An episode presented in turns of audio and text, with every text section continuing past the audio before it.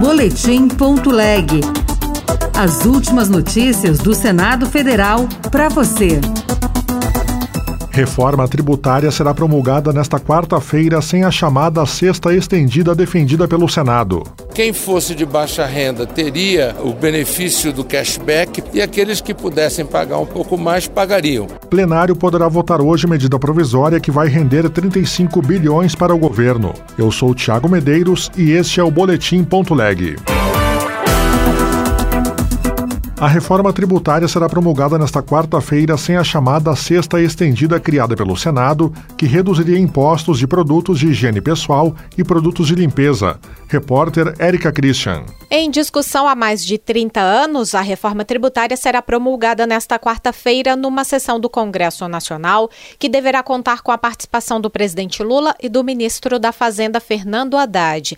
A proposta transforma três impostos federais na contribuição social sobre Bens e Serviços, CBS, e unifica o ICMS, que é estadual, e o ISS municipal para criar o Imposto sobre Bens e Serviços, o IBS. Outra mudança é que a cobrança será no destino, onde o bem ou o produto é consumido, o que acaba com a chamada guerra fiscal. A reforma tributária também prevê a isenção da cesta básica. O relator, Eduardo Braga, do MDB do Amazonas, lamentou, no entanto, que os deputados tenham retirado da proposta a chamada cesta estendida estendida, que previa a redução de impostos para produtos de limpeza e higiene pessoal. A cesta estendida ela tivesse uma alíquota diferenciada, mas nós respeitamos a opinião da Câmara no sistema bicameral. A reforma tributária também prevê a isenção de impostos para medicamentos, dispositivos de acessibilidade, a exemplo de cadeiras de rodas e produtos de cuidados especiais. Mas as novas regras terão um período de transição previsto para ser encerrado em 2033. Após adiamento, o plenário deverá votar hoje a medida provisória da subvenção, que vai render 35 bilhões para o governo. Repórter Pedro Pincer.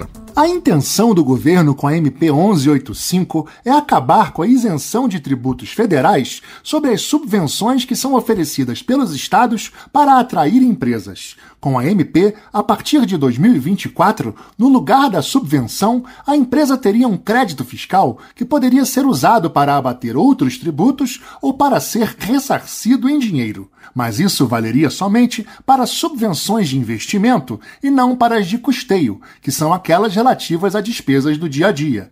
No plenário do Senado, a medida encontrou resistência de parlamentares da oposição, que são contra o pagamento retroativo de tributos pelas empresas.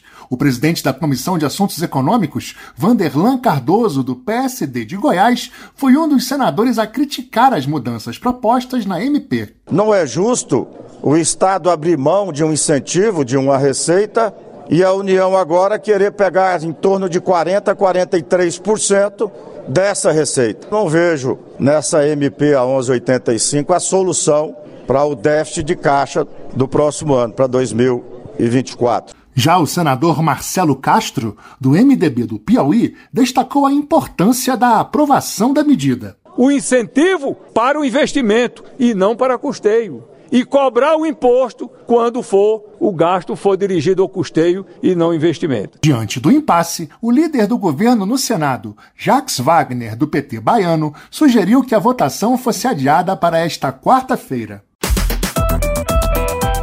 A Comissão de Assuntos Sociais aprovou a notificação obrigatória de casos diagnosticados de câncer.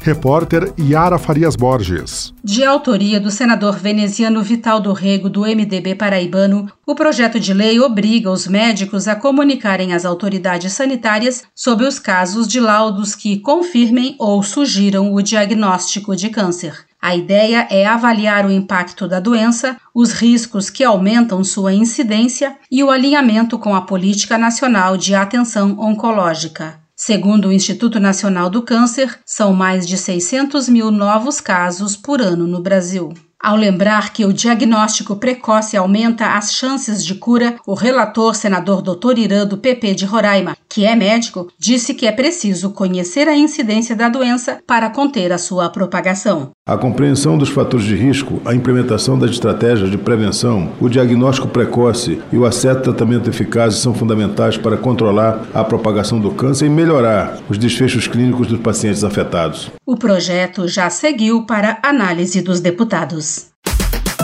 Outras notícias estão disponíveis em senado.leg.br barra rádio. Você ouviu Boletim.leg. Notícias do Senado Federal.